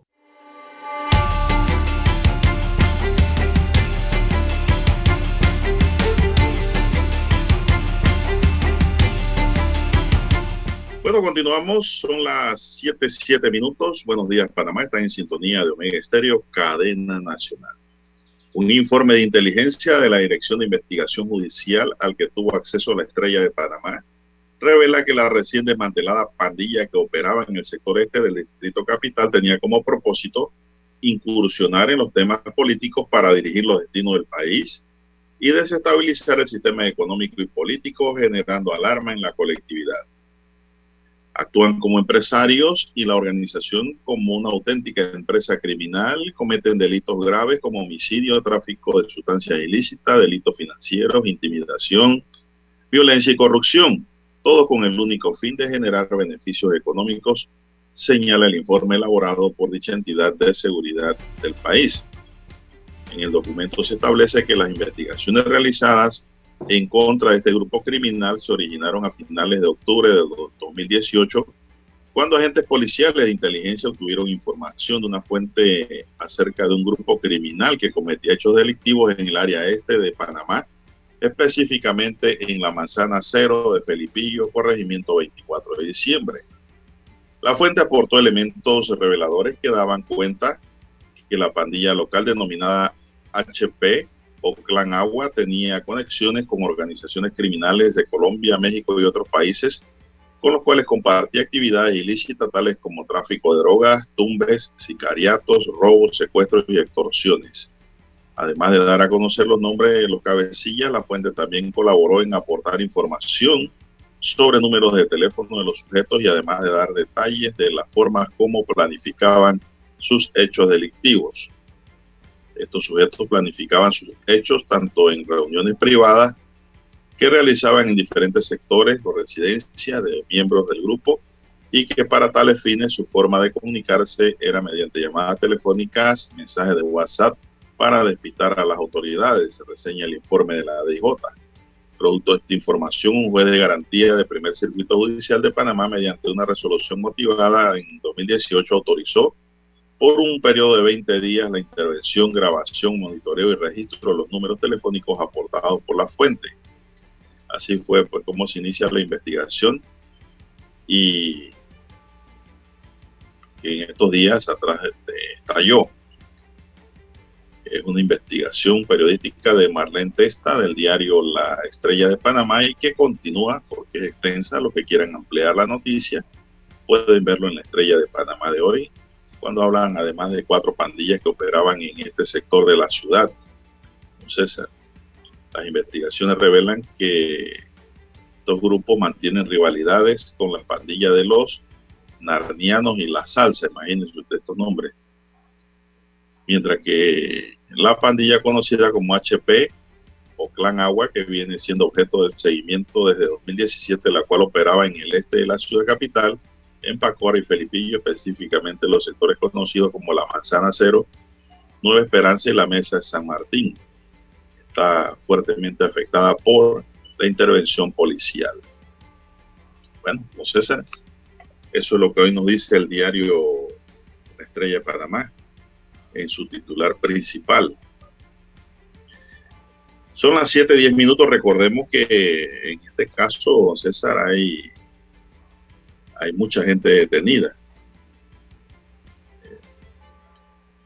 La Policía Nacional ha realizado una serie de operativos preventivos también en diversos puntos del país durante las últimas 72 horas. Esto lo dijo el subdirector general de la Policía, Simón Enríquez. Enrique destacó los resultados del trabajo por las unidades policiales en conjunto con las autoridades competentes en la Operación Génesis 2022. El subdirector resaltó la ausencia de homicidios durante este periodo, sin embargo aclaró que se investiga el hallazgo de un nicaragüense sin vida dentro de un cuarto de alquiler ubicado en Colón. Es una nicaragüense, don César, es una mujer que ayer fue encontrada en un cuarto. Son las 7:11 minutos, 7:11 minutos en su noticiero Mega Estéreo, el primero con las últimas. Así es, don Juan de Dios. En más informaciones eh, para la mañana de hoy, eh, piden ayuda a los Estados Unidos para ubicar a, maestras. Cuando se refieren a maestras, se están refiriendo a las dos maestras de nacionalidad norteamericana jubiladas. Eh, las familias de Debra Ballenman, de 70 años, y Sue Boris, de 57 años, desaparecidas hace ocho días al accidentarse en las costas de Chame, la aeronave en que viajaban, están pidiendo que Estados Unidos de América apoye con más recursos para la búsqueda. Esto es lo que piden los familiares de estas, de estas aún desaparecidas. Así que las autoridades panameñas que han liderado los esfuerzos de búsqueda de los desaparecidos desde la semana pasada, recordemos, eh, pero no han encontrado todavía el fuselaje, no han encontrado la aeronave y tampoco estos, eh, los cuerpos de estas dos desaparecidas, pero las familias de, de ellos, entonces, o de ellas, quieren que las autoridades estadounidenses eh, hagan más. Así que están solicitando a través eh, de los medios de comunicación y de suponer a través del gobierno panameño eh, que pidan a los Estados Unidos de América apoyarles en la búsqueda eh, de esta aeronave y de estas dos mujeres de nacionalidad norteamericana que se encuentran desaparecidas producto de este amarizaje en las costas del Pacífico panameño. Recordemos, son dos maestras estadounidenses jubiladas, una de nombre Debra Ballinman, de 70 años de edad, y otra de nombre Sue Boris, de 57 años de edad, residentes en Panamá Oeste, en Chame específicamente. Bien, son las 7:13 minutos. Dani, una pausa. La última pausa y entramos a la recta final. 7:30 AM. Infoanálisis, con entrevistas y análisis con los personajes que son noticia. La mejor franja informativa matutina está en los 107.3 FM de Omega Estéreo, cadena nacional. Desde los estudios de Omega Estéreo, establecemos contacto vía satélite con la voz de América. Desde Washington, presentamos el reportaje internacional.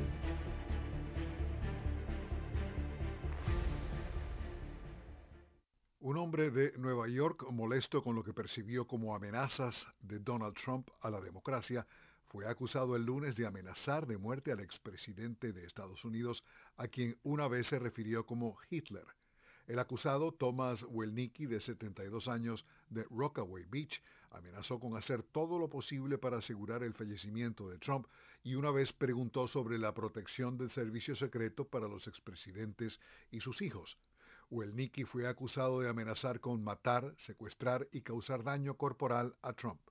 Los fiscales dijeron que Welnicki expresó interés en la muerte de Trump entre julio de 2020 y diciembre de 2021 en varias comunicaciones voluntarias con la policía del Capitolio de Estados Unidos y el Servicio Secreto. Los fiscales añadieron que Welnicki llamó al servicio secreto alrededor del 4 de enero de 2021 y amenazó con matar a Trump y a 12 simpatizantes no identificados del Congreso y se refirió a una recompensa de 350 mil dólares. Supuestamente también le dijo al servicio secreto el 2 de diciembre del año pasado que la nueva guerra civil podría estallar y tomar las armas contra el gobierno está justificado cuando las boletas electorales no importan. Alejandro Escalona, Voz de América, Washington.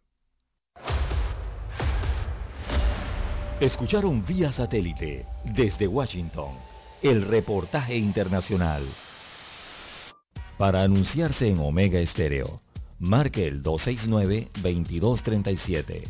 Con mucho gusto le brindaremos una atención profesional y personalizada. Su publicidad en Omega Estéreo. La escucharán de costa a costa y frontera a frontera.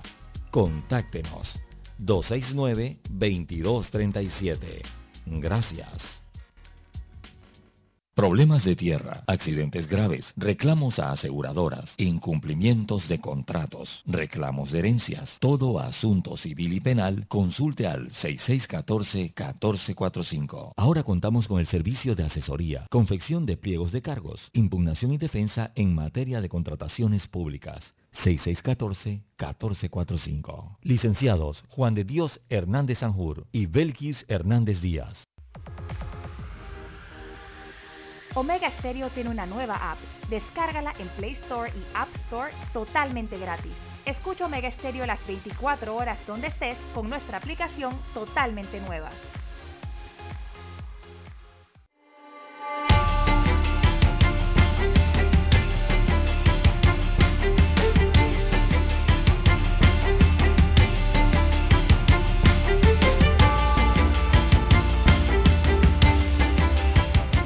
Bien, son las 7.17. En horas de la tarde de ayer falleció un privado de libertad en el centro penitenciario Nueva Esperanza en Colón. La información la dio a conocer la Dirección General del Sistema Penitenciario a través de un comunicado. La dirección detalló que el hombre fue atendido en la mañana por el personal del SUME y procedieron llevarlo al hospital Manuel Amador Guerrero. El privado de libertad había ingresado al sistema penitenciario el 3 de marzo de 2011 y mantenía una condena de 25 años de prisión por el delito de homicidio. Se supo, se puso en conocimiento a las autoridades competentes sobre este fallecimiento. La dirección, en cumplimiento con el protocolo de actuación en caso de fallecimiento de las personas privadas de libertad, procedió a comunicar la situación dada a los familiares del detenido. Sí, Todavía este no se ha determinado este por qué murió. que, que fallece, ¿no? En menos Sí. de 48 horas.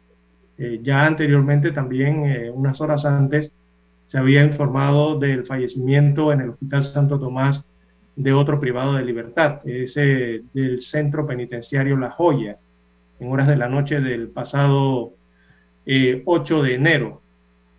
Así que eh, las autoridades están, descartan que se trata de una defunción por COVID, según lo que han dicho, aunque tampoco indicaron la causa de la muerte, aunque ellos descartan que se trate de COVID.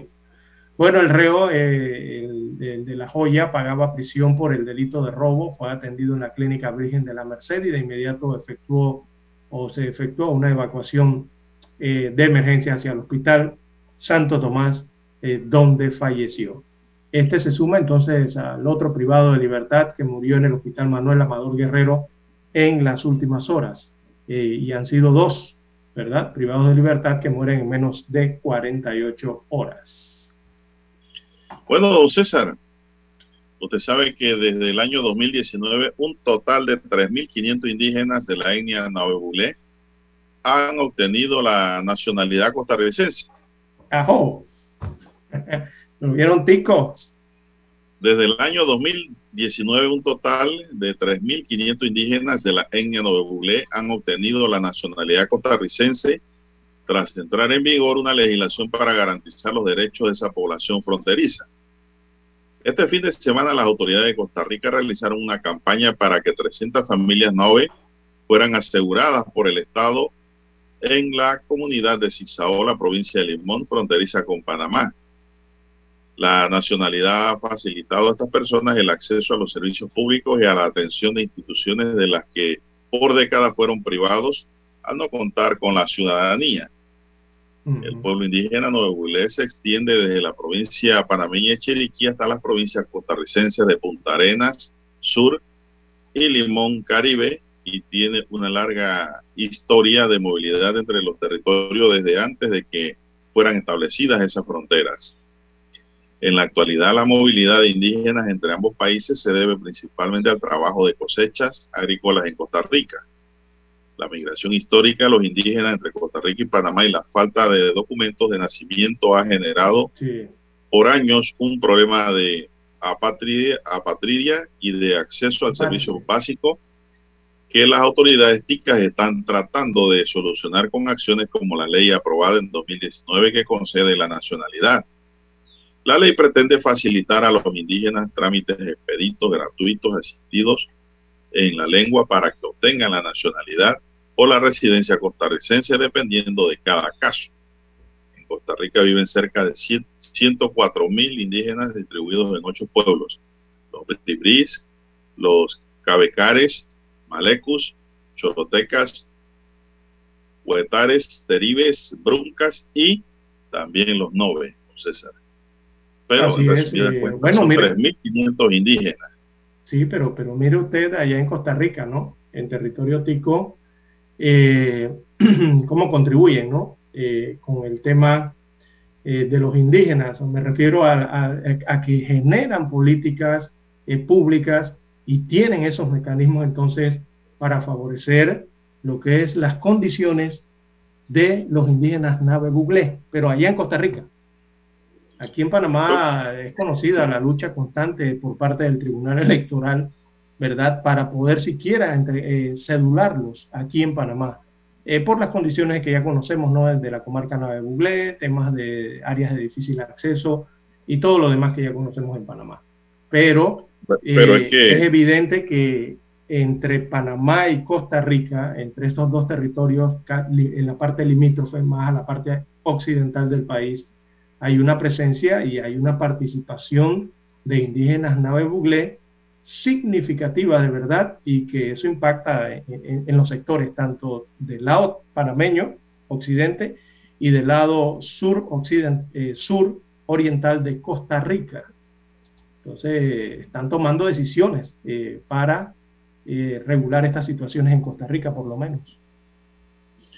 Bueno, lo que pasa, don César, es que cuando hablamos de los nove, no de los nove buglé, porque nove y buglé son distintos, Así son dos son grupos. dos poblaciones distintas. Cuando hablamos de los nove, pensamos que son de acá de Panamá. Ujú. No, hay novesticos también. Sí, claro. Y prueba de ello es esta 3.500 3.500 indígenas que han obtenido la nacionalidad costarricense y los servicios básicos que brinda Costa Rica a su población. Sí, es que hay Bueno. mucha movilización, eh, es es el tema Sí, básico allí. con Hay movilización por razones económicas. Exacto, porque recordemos que hay territorios en el área de Costa Rica, específicamente los que usted señaló, en que son ciudades y que son zonas de plantación y son áreas agroindustriales, en donde, se, en donde es donde llega la mano precisamente de los indígenas Nave Buglé, eh, que cierta parte del año se trasladan hasta Costa Rica para ejercer esos trabajos. Igual ocurre de la parte norte de Costa Rica, don Juan de Dios, con los nicaragüenses eh, cuando pasan la frontera de Nicaragua hacia Costa Rica en búsqueda también eh, de trabajo eh, a aplicar para la mano de obra en la parte norte de Costa Rica. situaciones similares prácticamente, ¿no? Bueno, son las 7.24 minutos. A usted que le gusta el fútbol, don César, la selección inicia entrenamiento y el VAR hará su presentación en el cierre de la eliminatoria de la CONCACAF después de que la Confederación consiguió que todos los estadios pudieran contar con la tecnología necesaria para auxiliar al árbitro, aseguraron fuentes deportivas. La CONCACAF era una de las tres confederaciones que no tenía VAR, pero ahora puede presumir que todos sus estadios contarán con el video arbitraje para los últimos partidos que definirán los clasificados para Qatar 2022. César, ¿qué le parece? Es una buena medida. El VAR. Yo pienso Es que el con es- V, ¿ah? No crean que es el es- con B. ¿ah? me parece que el VAR ayuda a la justicia deportiva en campo.